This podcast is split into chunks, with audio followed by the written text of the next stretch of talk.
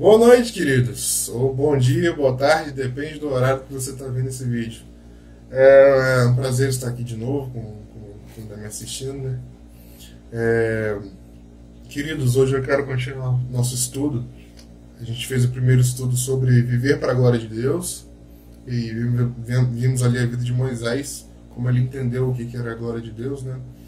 No segundo estudo a gente viu a vida cristã e hoje eu quero tratar com vocês é, um pecado em específico, que seria a autojustificação. Então, neste estudo, a gente vai falar sobre várias coisas. A gente vai falar sobre queda, pecado, redenção e o pecado em si da autojustificação. E para isso, nós precisamos pontuar algumas coisas, né? É, a queda, queridos, quando Adão pecou, teve implicações até tem implicações até hoje, vai ter até o dia de Jesus voltar, né? É, houve uma quebra, quebrou o nosso relacionamento com Deus. E essa, essa queda, é, em termos de justificação, representa uma perda total de justiça própria. E também uma perda total da capacidade, da capacidade de, de ganhar a justiça de volta, né? E tem alguns versículos, queridos, na Bíblia, que falam a respeito disso, sobre nosso estado agora como pecadores, por causa da queda do pecado de Adão. Eu queria compartilhá-las com vocês. É, esses versículos estão no capítulo 3 de Romanos, e o primeiro que eu quero ler é o, é o, é o 9, 10 e 11, que fala assim: Pois que somos nós mais excelentes? De maneira nenhuma. Pois já dantes demonstramos que tanto judeus como gregos, todos estão debaixo do pecado como está escrito: Não há um justo, nenhum sequer. Não há ninguém que entenda, não há ninguém que busque Deus. Agora o versículo 23, o versículo clássico, né? Tudo, a maioria dos cristãos conhece, né? Porque todos pecaram e destituídos estão da glória de Deus. Né?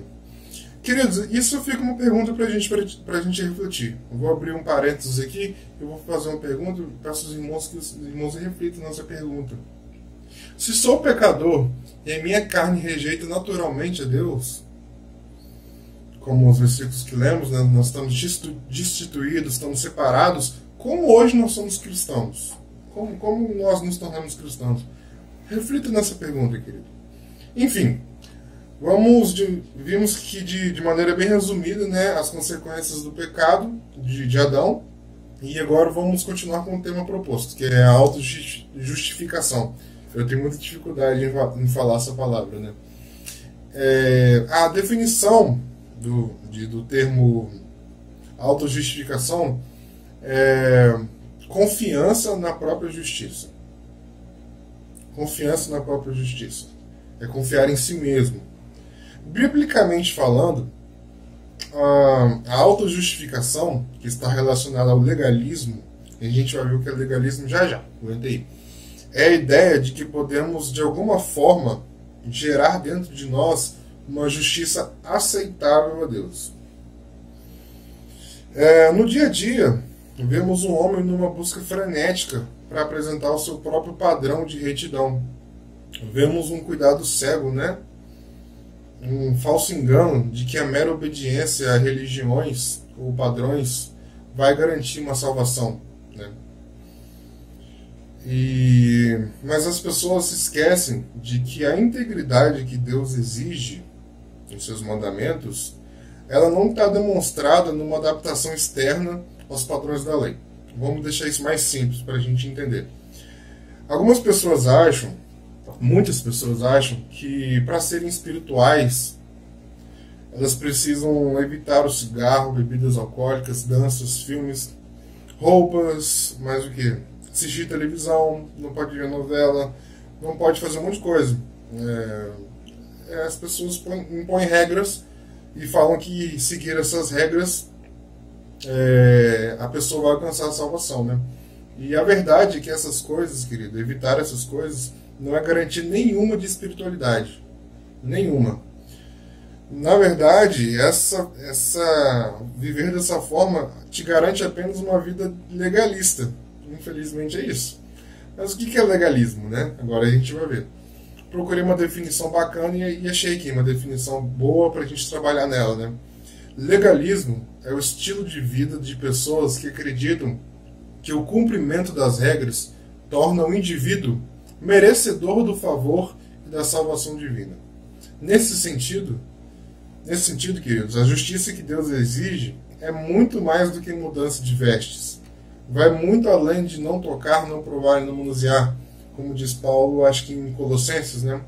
Ele fala lá, não toqueis, não manusieis, não proveis, né? Queridos, agora nós temos alguns exemplos, né? Que de, no Novo Testamento de Jesus tratando esse problema na época dele. Ele tratou esse problema com os escribas e com os fariseus, né? E tem uma parábola muito interessante, a palavra do fariseu e do, do coletor de impostos, né? Foi especificamente contada por Jesus ali alguns que confiavam em si mesmos por se, por se considerarem justos e desprezavam os outros, né? Eu convido os irmãos para abrirem a, a Bíblia de vocês em Lucas 18, nós vamos ler de 9 até o 14. E diz assim: E disse também esta parábola a uns que confiavam em si mesmos, crendo que eram justos e desprezavam os outros. Dois homens subiram ao templo para orar, um fariseu e outro publicano. O fariseu, estando em pé, orava consigo desta maneira: Ó oh Deus, graças te dou, porque não sou como os demais homens, roubadores, injustos e adúlteros, nem ainda como este publicano. Jejuo duas vezes na semana e dou os dízimos de tudo quanto possuo. O publicano, porém, estando em pé, de longe, nem, nem ainda queria levantar os olhos aos céus, mas batia no peito, dizendo: Ó oh Deus, tem misericórdia de mim, pecador. Digo-vos que este desceu justificado para sua casa, não aquele, porque qualquer que a si mesmo se exalta será humilhado, e a qualquer que a si mesmo se humilha será exaltado. Queridos, assim como nessa passagem, todos os dias vemos pessoas que olham para seus irmãos com ar de desprezo, de superioridade, de cima para baixo, né? Como se fossem reis, né? Cheios de soberba. Esse é um problema grave, né? Pessoas que se acham superiores às outras por causa de suas religiões, por causa de suas roupas, por causa dos seus feitos, diplomas, né, níveis de graduação, a, carreira, o sucesso dos filhos, né, as mães ficam competindo, ah, meu filho fez isso, meu filho fez aquilo. Também por causa do seu comportamento, né, e também, e também pelo fato de não cair no pecado do que o irmão mais fraco caiu. O fariseu aqui no, no, no texto, a figura do religioso, cheio de orgulho, nariz empinado, né, e cheio de vanglória, ele dá graças a Deus por não ser como os outros homens, como, como quem diz: os outros são ladrões, mas eu não. Ele, ele falando isso, né? O pior de tudo é que ele, além de considerar o, o bambambam bam, bam ali, o, o justão, né? Ele ainda enquadra todos os demais que estão ali, no caso publicano, como ladrão, né? Fazendo uma generalização ali. Ele estava julgando o, o, irmão, né? O, o servo ali alheio, né?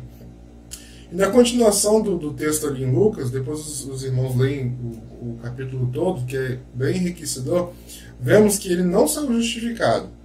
Deus não veio salvar os justos, queridos. Deus não veio salvar os justos, mas ele veio chamar os pecadores ao arrependimento. Por outro lado, aquele que se reconhece pecador e que pede perdão a Deus, alcança a misericórdia e graça. Isso é maravilhoso. Isso é muito maravilhoso. E isso é que o Senhor Jesus está disposto a fazer. E por isso que ele veio e pagou o preço. Pois a ele toda a honra, toda a glória, todo louvor, ele é digno. Ele é digno e não nós. Agora um outro exemplo, queridos, que também Paulo tratou disso. Na... Paulo também tratou sobre esse assunto, né, em uma das suas cartas, né. O tratamento de Paulo aqui sobre a justificação não é menos contundente, né, do que o de Jesus. Ele começou o seu grande argumento em Romanos a favor da graça de Deus a condenar a confiança hipócrita dos judeus na circuncisão. Esse, essa história está narrada em Romanos 2, de 17 a 24, os irmãos leiam aí. É, e ele segue seu argumento no capítulo 10 depois, dizendo que os judeus tentaram ganhar aceitação com Deus baseados em sua própria justiça, demonstrando ignorância da verdadeira justiça de Deus, em Romanos 10, 3. Né? É... Também, Paulo, de novo, ah, na epístola aos Gálatas, né, a igreja de Galácia, ele também abordou essa questão. Os crentes lá estavam sendo informados barra enganados de que tinham que fazer certas coisas. Nesse caso, a, a prática da circuncisão, né? Para serem aceitáveis a Deus, né? E Paulo chega a dizer que esse é o outro evangelho e chama aqueles que defendem de anátema, né? Que seja amaldiçoado. É desse jeito que, que Paulo trata, né? nessa instância, né? Essa história está narrada ali Gálatas de 1, 1, de 8 a 9. Mas ele diz aos seus leitores que se a justiça puder vir de suas próprias ações, então Jesus Cristo morreu em vão. Se nós podemos é, gerar justiça dos nossos próprios atos, por que, que Jesus morreu então? Jesus Cristo morreu em vão, completamente em vão. Então a justiça podia vir pela lei, ou simplesmente obedecendo a lei. Então, a conclusão de Paulo sobre os crentes da Galácia era que haviam sido tolos em sua tentativa de serem aperfeiçoados pela carne. Ali Paulo tratou e tratou com muita rispidez nessa carta à igreja da Galácia, né, sobre esses assuntos, né? Ele tratou com bastante rispidez. Os irmãos leem a carta também, muito, muito boa a carta, e faz a gente pensar bastante. Né? Queridos, agora a gente vai tratar sobre justificação. Mas eu começo dizendo que hoje em dia pouca coisa mudou. Os crentes continuam a lutar com, continuam a lutar com essa atitude. Queridos, faz parte de nossa natureza pecaminosa tentar fazer algo para merecer nossa salvação. Faz parte da nossa natureza pecaminosa nisso. A liberdade sob a graça comprada por nós pelo sangue de Jesus, sem nenhuma contribuição nossa, é difícil para a gente aceitar. É difícil para o nosso coração orgulhoso aceitar isso.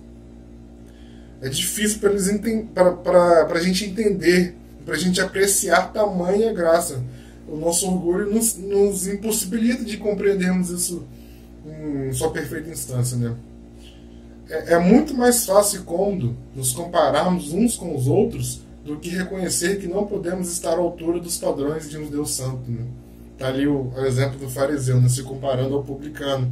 Não, eu não sou como ele, mas, pô, você quer comparar alguém? Se compara com Cristo, pô. É desse jeito. Seu, seu currículo é bom o suficiente, igual o de Cristo, né? Então, em Cristo, nós podemos conhecer o perdão do pecado que nos vem através da sua graça. Nossa, é maravilhoso afirmar isso, né? Em Cristo, podemos conhecer o perdão do pecado que nos vem através da, da graça. Né? Porque ele, ele permaneceu em nosso lugar. Nós nos beneficiamos de, de sua vida sem pecado e, e da sua morte carregadora do pecado. Segundo Coríntios 5:21 vai falar: Deus tornou pecado por nós aquele que não tinha pecado, para que nele nos tornássemos justiça de Deus. É maravilhoso, queridos. Isso é maravilhoso. É, por causa do sacrifício de Cristo, querido, por causa do seu sacrifício, podemos enfrentar o nosso pecado hoje e trazê-lo para a cruz, queridos. Ao invés de tentar de alguma forma ser bons os, os suficientes para Deus, a gente leva esses pecados para a cruz, queridos. E lá a gente se derrama em adoração. É isso. Somente na cruz podemos ver a graça que cobre todo o nosso pecado e derrotar a tendência constante para a autojustificação em nossos corações, queridos. É lá na cruz onde acontece a redenção, a libertação desse pecado, querido, de querer se justificar diante de Deus com a nossa própria justiça, queridos. É lá na cruz que acontece todo esse milagre, querido. É, ou seja, a salvação é um milagre, é um milagre maravilhoso que Deus nos deu. O ensino aqui da justificação pela fé é, é, o que separa o cristianismo bíblico de todos os outros sistemas de crença. Em todas as religiões e em alguns ramos do que é chamado de cristianismo, é, o homem tem de trabalhar em seu caminho para Deus. É, apenas no verdadeiro cristianismo bíblico, o homem é salvo como resultado da graça através da fé. Só quando voltamos à Bíblia vemos que a justificação é pela fé, independente das obras. A palavra justificado significa pronunciado ou tratado como um justo. Para um cristão, a justificação é quando Deus não só perdoa os pecados do crente, mas imputa nele, imputa nele a justiça de Cristo. A Bíblia diz em vários lugares, queridos, que, que a justificação só vem através da fé, queridos. Eu agora tenho alguns exemplos de alguns versículos, né? Romanos ainda, 5.1, diz assim, é um dos versículos mais claros sobre a justificação, né? Tendo sido, pois, justificados pela fé, temos paz com Deus, por nosso Senhor Jesus Cristo. A epístola aos Gálatas agora, né? Assim, a lei foi o nosso tutor até Cristo, para que fôssemos justificados pela fé. A justificação, queridos, não é conquistada por meio de nossas próprias obras. Em vez disso, somos cobertos pela justiça de Cristo. Cristo é morto na cruz como um pecador e nós saímos dessa história livres, como não pecadores, como justos, né? O cristão, quando declarado justo, querido, é assim liberto da culpa do pecado. É, a gente tem que pensar aqui como se fosse um, um tribunal. É, é, é, como se fosse um tribunal. Tem o, tem o acusador, tem o, tem o réu, tem o juiz e tem o advogado. Ali nós somos, nós estamos sendo acusados do, do nosso crime, né? E tem o, o, juiz, que é, que é Deus, e tem o advogado, que é, que é, que é Cristo, né? E ali é, o, o, Deus bate o martelo e fala, não, é, o, o, advogado trata ali de, de, de uma forma Tipo assim, não, eu, eu me entrego no lugar dele. Eu, eu, eu me entrego no lugar do, do réu, né? E ali o, o, o, o juiz, que é Deus, fica satisfeito. Satisfeito com esse sacrifício que o advogado fez. Então ele bate o martelo e nos declara justos, queridos. É isso que é justificação. E alguns outros versículos que ainda falam disso, né? É porque pela graça sois salvos, por meio da fé. E isso não vem de vós, é um dom de Deus, que é Efésios 2,8. E Tito 3, de 5 a 7, fala: Não pelas obras de justiça que houvéssemos feito, mas segundo a sua misericórdia, que nos salvou pela lavagem da regeneração e da renovação do Espírito Santo, que abundantemente ele derramou sobre nós por Jesus Cristo, nosso Salvador, para que, sendo justificados pela sua graça, sejamos feitos herdeiros segundo a esperança da vida eterna Queridos, isso é maravilhoso ler uma coisa dessa. É maravilhoso. É, uma vez que uma pessoa é justificada, não há mais nada que ela precise para ganhar a entrada ao céu. Já que a justificação vem pela fé em Cristo, com base em seu trabalho em nosso nome, as nossas obras são completamente desqualificadas como meio de salvação, querido. É aqui que, que morre o nosso eu. É aqui que que, que a gente entende que a gente não tem capacidade para alcançar a salvação. Queridos, tentar alcançar a salvação pelas obras seria mais ou menos tentar ir para o céu puxando a gravata. A gente puxa a gravata e está tentando ir para o céu. Seria mais ou menos isso. Aqui, quando nós vemos o trabalho completo de Cristo na cruz, nós entendemos que nós somos completamente incapazes. Se não fosse Deus tomando a iniciativa para salvar pecadores, queridos. Hoje nós não teríamos essa oportunidade, né, que, que, que Cristo veio aqui, né? É por causa do sacrifício completo dele que hoje nós estamos aqui. É por causa de Deus ter imputado todo o pecado em, em Jesus que hoje nós somos considerados justos, queridos. Isso é maravilhoso. Essa toda a história de, da, da redenção, de tudo, tudo, faz parte de todo o plano de Deus na história, queridos. Isso é maravilhoso nós fazemos parte desse plano, querido. Nós somos uh, privilegiados, nós que somos salvos em Cristo, nós somos extremamente privilegiados. Isso deve resultar em você, queridos, uma, uma adoração constante de agradecimento, querido. Em, um, em, uma vida que viva de acordo com uma vida que viva digna desse, desse evangelho, querido. Uma vida que, que busque a perfeição, que, que busque ser mais parecido com Cristo, queridos. Uma vida que adora, que crê, que louva intensamente o tempo inteiro, querido. Esse é o nosso desafio, querido. Nós estarmos, é, nós nos tornarmos dignos desse evangelho em forma de agradecimento por tudo que Cristo fez por nós. Queridos, para terminar, sem, sem uma compreensão da justificação apenas pela fé, não podemos verdadeiramente perceber a gloriosa dádiva da graça de Deus. O favor imerecido se torna merecido em nossas mentes e começamos a pensar que merecemos a salvação. A doutrina da justificação pela fé nos ajuda a manter a pura devoção a Cristo. Manter a justificação pela fé nos impede de cair na mentira de que podemos ganhar o céu, querido. Não há nenhum ritual, nenhum sacramento, nenhuma ação que possa nos tornar dignos da justiça de Cristo. É somente por Sua graça, em resposta à nossa fé, que Deus nos acredita a santidade de seu Filho. E tem muitas passagens que falam, tanto no Antigo e no Novo Testamento, que o justo viverá pela fé.